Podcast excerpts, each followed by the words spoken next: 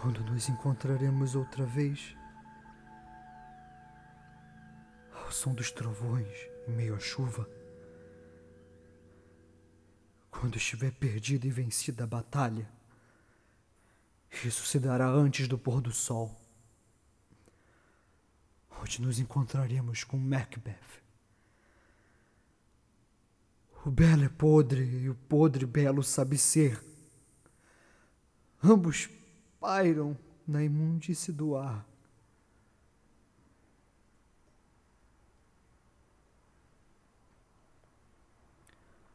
Um tambor, um tambor, um tambor, um tambor, um tambor. Macbeth chegou junto a Macduff. As irmãs bruxas, de mãos dadas, viajando a uma enorme velocidade por terras, andam assim, rodeando e rodeando, volteando e volteando, três vezes para ti, três vezes para mim e três vezes mais, nove vezes ao todo, paz, enfim. O encanto se conclui assim. Tão feio e tão lindo, dia assim eu nunca tinha visto. Podemos ser figuras mancas e nossos trajes podem parecer de habitantes dos confins da terra. No entanto, podemos dizer: Salve Macbeth, barão de Glamis! Salve Macbeth, barão de Caldor! Salve Macbeth, aquele que no futuro será rei! Não temo essas palavras que soam tão auspiciosas e não tema o que precisará fazer para alcançar tudo isso, Macbeth, pois nenhum homem nascido de uma mulher terá poder sobre ti. Te saudamos com evidente graça, tanto que parece estar extasiado. Sabemos examinar as sementes do tempo e dizer qual grão vingará e qual jamais será broto, pois salve tu, menos importante que Macbeth, porém mais poderoso. Salve tu, menos feliz e, no entanto, muito mais feliz. Filhos teus serão reis. Embora tu não sejas, assim sendo, salve.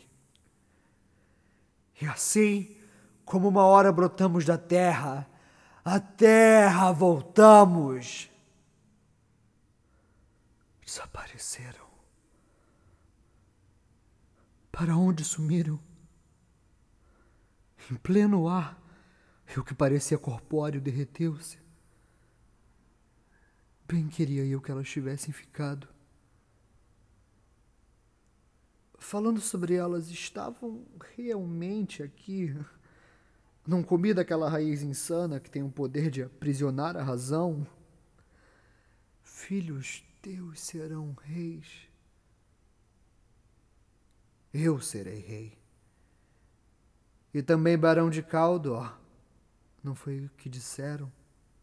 Nosso rei recebeu com júbilo as novas do teu sucesso, e quando ele descobriu que arrisquei minha pessoa na luta, seus louvores entraram em conflito, pois ele se pergunta quais devem ser os meus louvores e quais devem ser os dele. Tão rápido quanto voam as notícias, chegavam mensageiros em seus cavalos, trazendo elogios à minha pessoa por ter defendido o reino, e esses elogios iam se derramando perante o rei. Portanto, ele quer me nomear Barão de Caldor. Agora não tenho esperanças de que teus filhos venham a ser reis. Essa sólida família real pode ainda levar-me a ascender ao trono, além de ter me feito Barão de Caldor. Mas é estranho porque muitas vezes, no intuito de conduzir-nos até a destruição, os instrumentos do mal nos falam verdades somente para nos trair. Mas duas verdades foram ditas hoje. Essa sedutora proposta não pode ser maléfica, não pode ser decente. Se for maléfica, por que me dê um sinal de sucesso inaugurando com uma verdade? Sou o Barão de Caldor. E se for decente? Por que me rendo a tal sugestão e logo nada mais existe a não ser o que não existe? Se a sorte fizer de mim rei, então a sorte poderá coroar-me sem que em prol disso eu precise agir. Tende paciência. Minha mente estava ocupada com outras coisas há muito, muito tempo esquecidas. Senhores, Vamos ver o rei.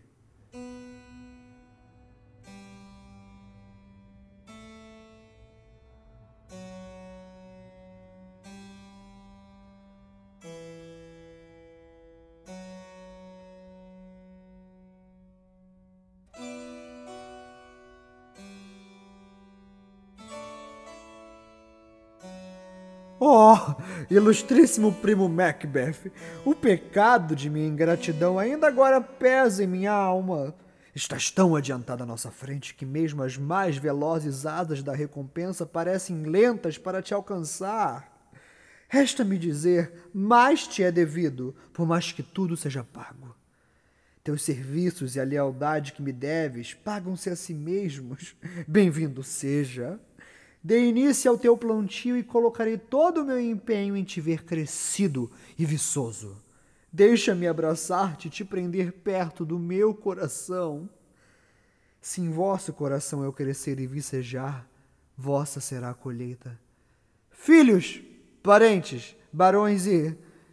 e vocês, cujas posições são as mais próximas deste trono, saibam disto Estabeleceremos nosso Estado nos braços do primogênito Malcolm, a quem nomeamos doravante Príncipe de Cumberland.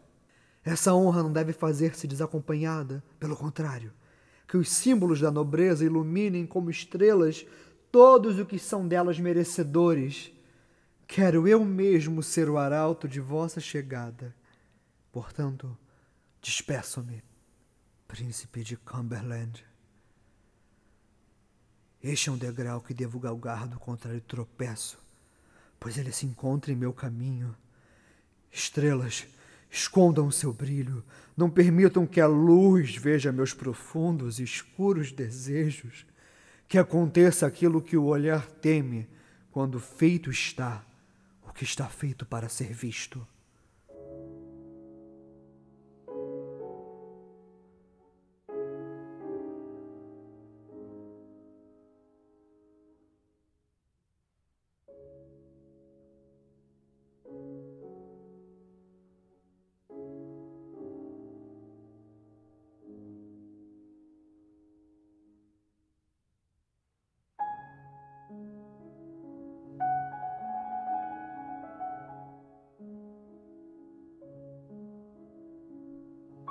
Me encontraram elas no dia do sucesso, e fiquei sabendo pelos mais perfeitos relatos que elas têm em si mais do que mera mortal sabedoria. Quando me vi ardendo no desejo de indagar-lhes mais, elas se fizeram ar e nele desapareceram. Enquanto estava extasiado com tal maravilha, chegaram mensageiros do rei, saudando-me como barão de Caldor o mesmo título com que antes haviam me saudado as estranhas irmãs. Pensei lhe contar isso, minha amada parceira na grandeza, para que ignore as grandezas que estão prometidas a ti.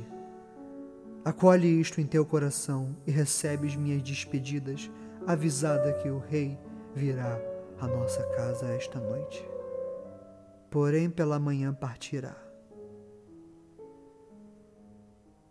Antes era barão de Glamis, e agora também é barão de Caldor, e ainda será o que foi prometido. E no entanto me assusto com tua natureza, tão plena ela do leite da bondade humana que não te permitirá tomar o primeiro atalho. Queres ser grande, para isso não te falta ambição, mas careces da maldade que deve acompanhar essa ambição. O rei virá à nossa casa esta noite então é verdade. Nosso barão está a caminho. Cuidem muito bem dele, pois ele nos traz boas notícias. Está rouco o corvo que graz na entrada fatal do rei Duncan em minhas muralhas. Venham até nós, espíritos que sabem escutar os pensamentos mortais. Libertem-me do meu sexo e me preencham da cabeça aos pés com a mais medonha crueldade, até haver ela de mim tomado conta, que o meu sangue fique mais grosso, que se obstrua a passagem para o remorso. Porém, pela manhã partirá. Não, nunca. Jamais o sol verá esse amanhã. Teu rosto, meu Macbeth, é como se fosse um livro onde os homens podem ler estranhas palavras. E tu deves colocar sob minha incumbência o grande feito desta noite, a todas as nossas noites e dias por vir. Depois conversaremos mais sobre isso. Encare com serenidade. Não demonstre maldade ou medo. Deixe todo o resto comigo.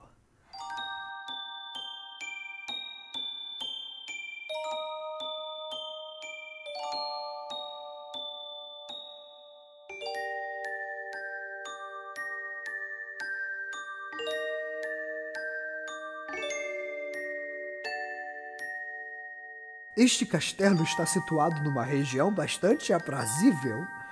O ar daqui é revigorante e doce, atraente aos nossos sentidos humanos. Todo o nosso serviço, em cada detalhe verificado e revisto, é algo que jamais fará jus às honras com as quais Vossa Majestade cumula a nossa casa. Me pergunto onde estará o Barão de Caldor. Sinto que correram em seu encalço com o propósito de chegar antes dele, de lhe preparar uma recepção digna de um rei. Mas sou tua anfitriã, és meu hóspede esta noite. Levar-lhe-ei até o dono da casa. Se eu tivesse terminado assim que fosse feito, então seria bom que fosse feito rápido.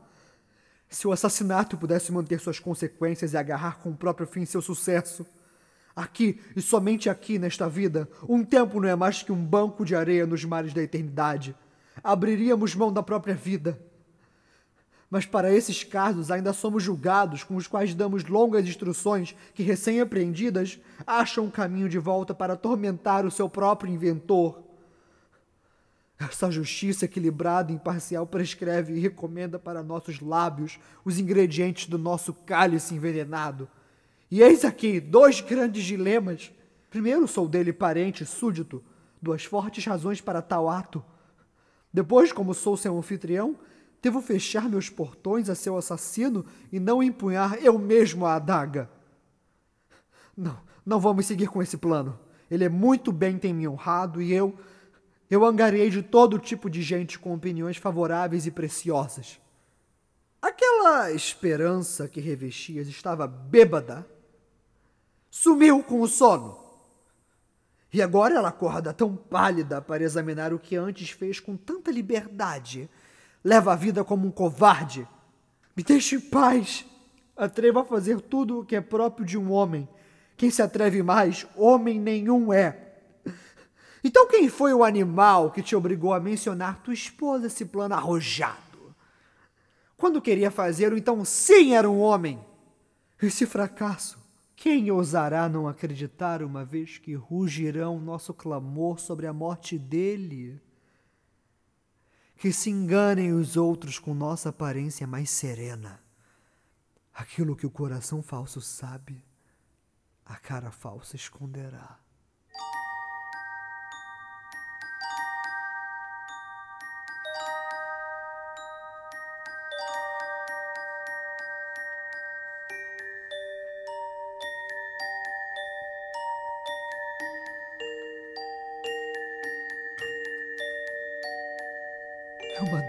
Vejo diante de mim. O cabo voltado para minha mão. Não te tenho e, no entanto, te enxergo ainda e sempre. Está realmente aqui ou é somente fruto de uma imaginação falsa e de um cérebro febril?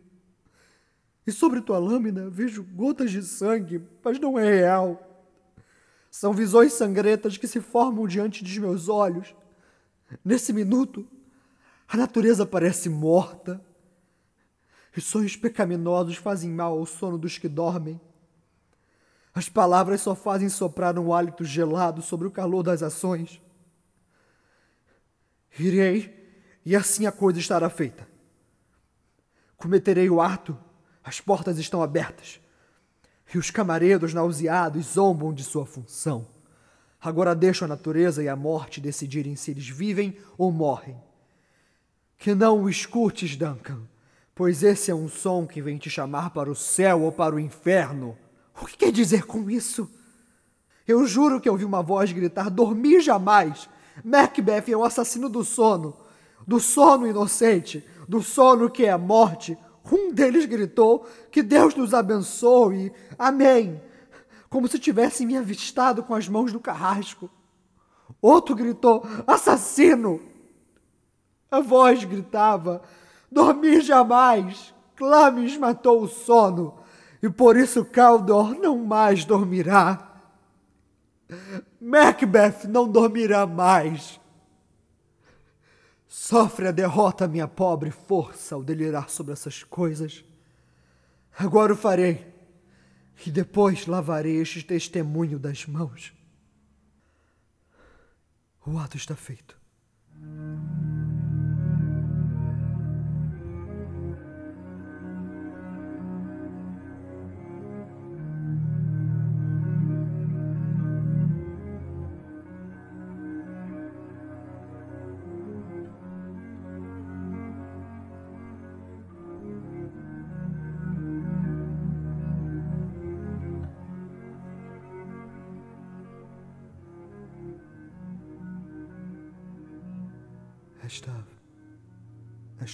Noite turbulenta.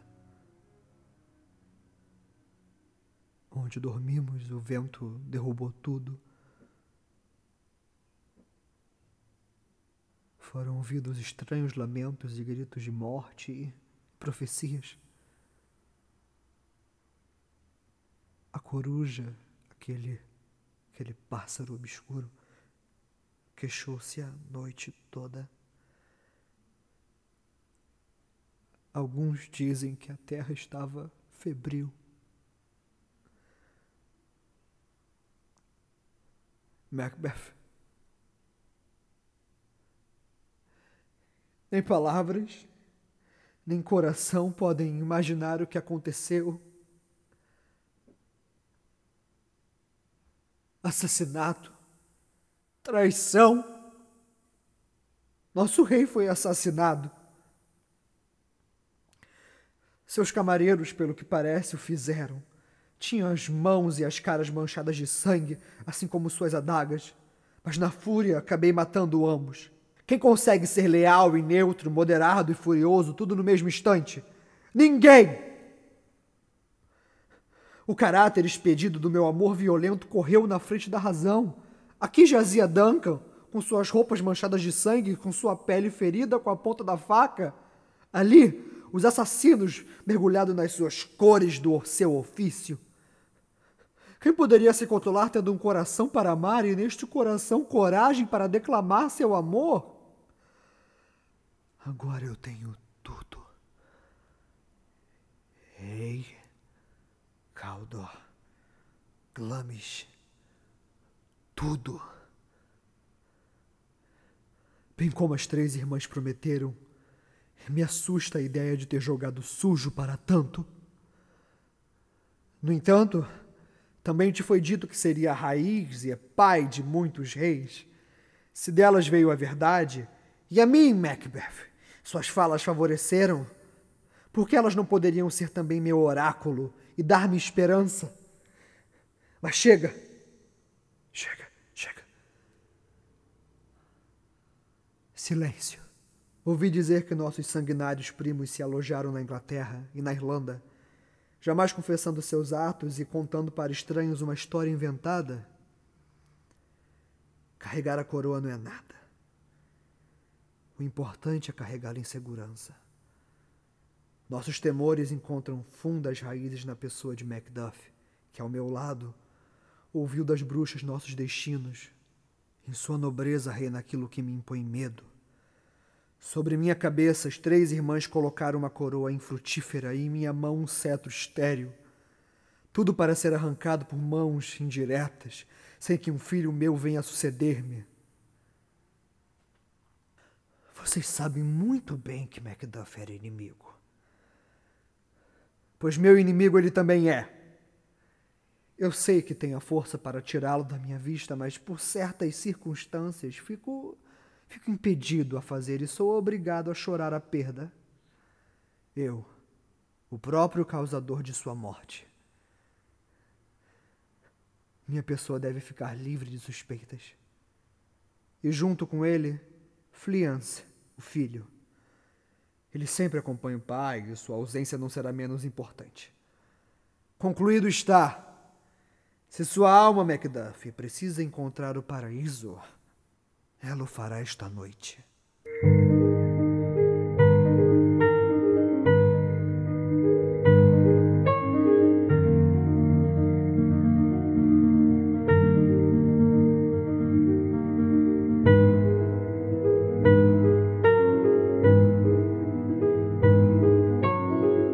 Nada se ganha e tudo se perde quando o nosso desejo fica satisfeito sem contentamento. Mais seguro é ser o objeto que destruímos do que habitar uma alegria construída pela destruição. Mas por que se mantém sozinho, transformando suas fantasias em suas maiores companhias? Esses pensamentos deveriam ter morrido junto com os que antes estavam aqui. O que está feito, está feito. Ainda assim, o que fizemos foi cortar talhos na serpente, não a matamos.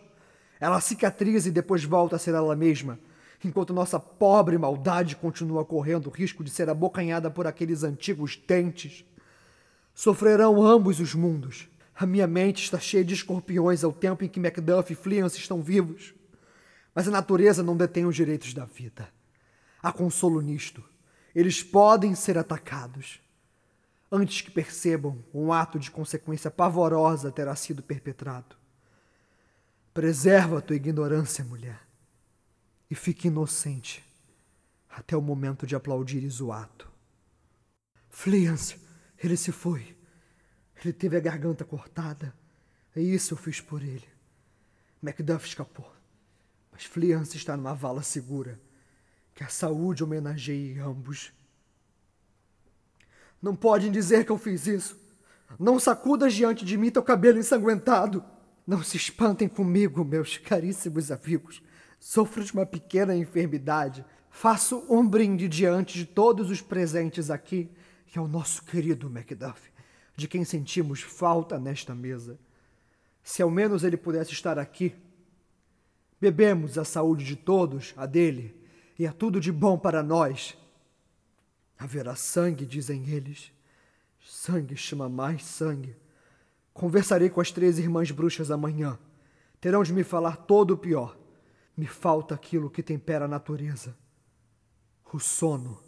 Infectado seja o ar por onde elas cavalgam e amaldiçoados sejam todos os que nela acreditam. Ouvi o barulho de galope de um cavalo. Macduff fugiu para a Inglaterra. A partir deste momento, os primeiros impulsos do meu coração serão também os primeiros impulsos do meu braço. Tomarei de surpresa o castelo de Macduff. Para minha lâmina, apresentarei sua esposa e todas as almas infelizes que estejam junto a ela fugir assim à loucura. Quando não fazem de nós traidores, nossos medos se encarregam disso. O que é um traidor? Alguém que mentiu quando fez uma promessa. Todos que fazem isso são traidores. Todos. E cada um que fizer deve ser enforcado e cabe aos homens honestos enforcá-los.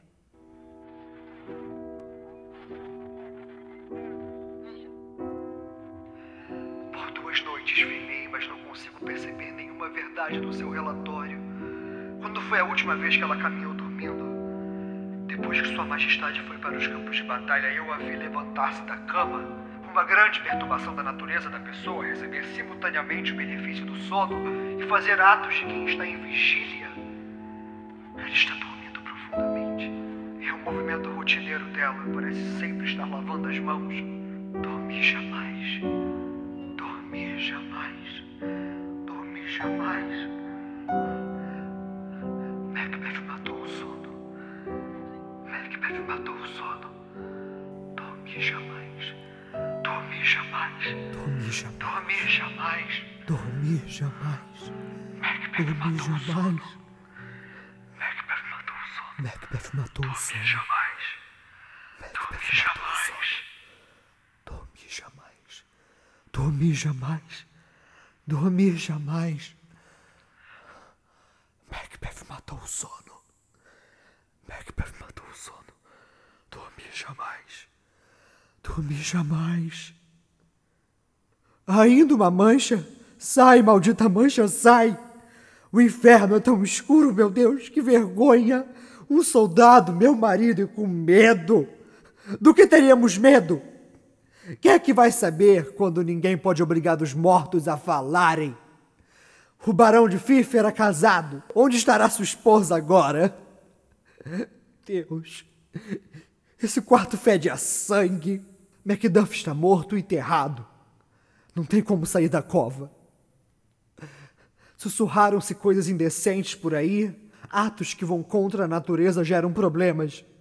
Dizem que as forças da Inglaterra se aproximam, lideradas por Malcolm. Dizem que Macbeth está fortificando ao máximo um grande castelo. Outros dizem que está louco. Outros chamam de fúria. Ele sente seus assassinatos secretos suando em suas mãos.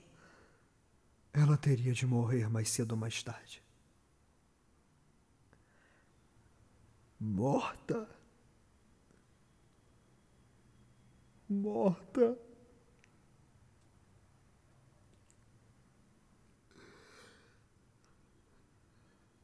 Mais tarde haveria um tempo para essa palavra.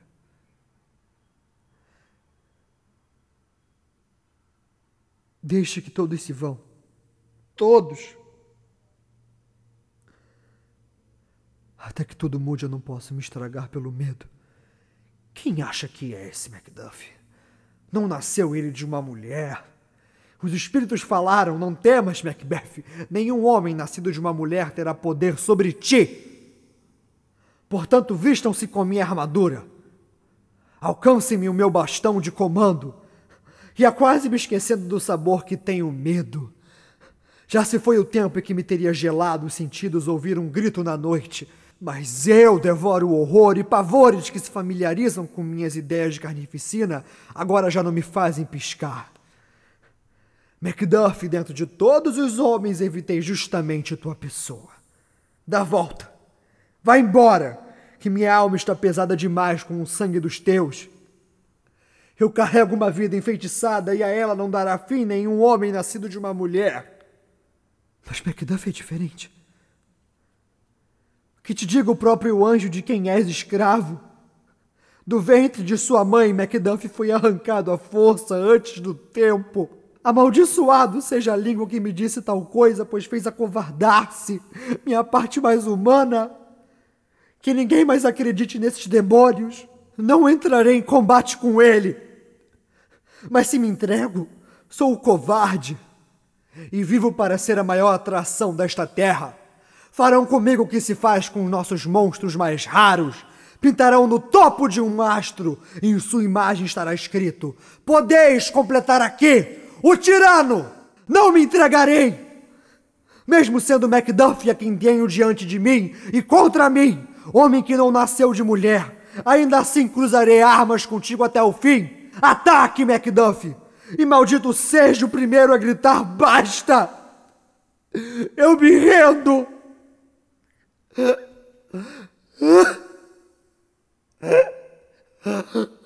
Eu me rendo.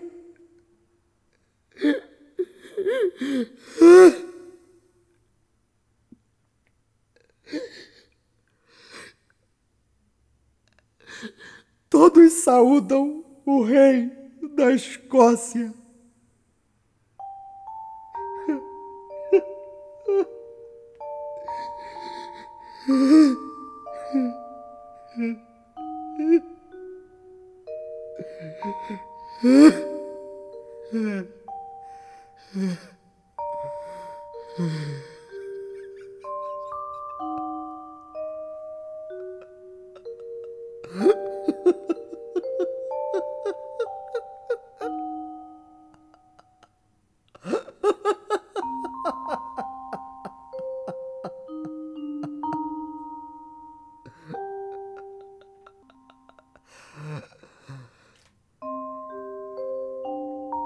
Amanhã, amanhã e ainda outro amanhã se arrastam nessa passada do dia para a noite.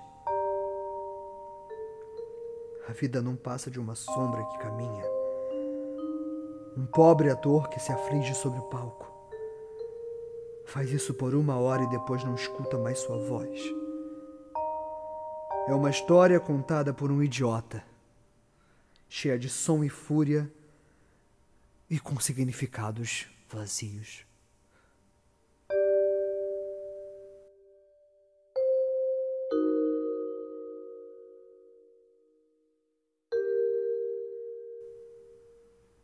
Quando vamos nos ver outra vez?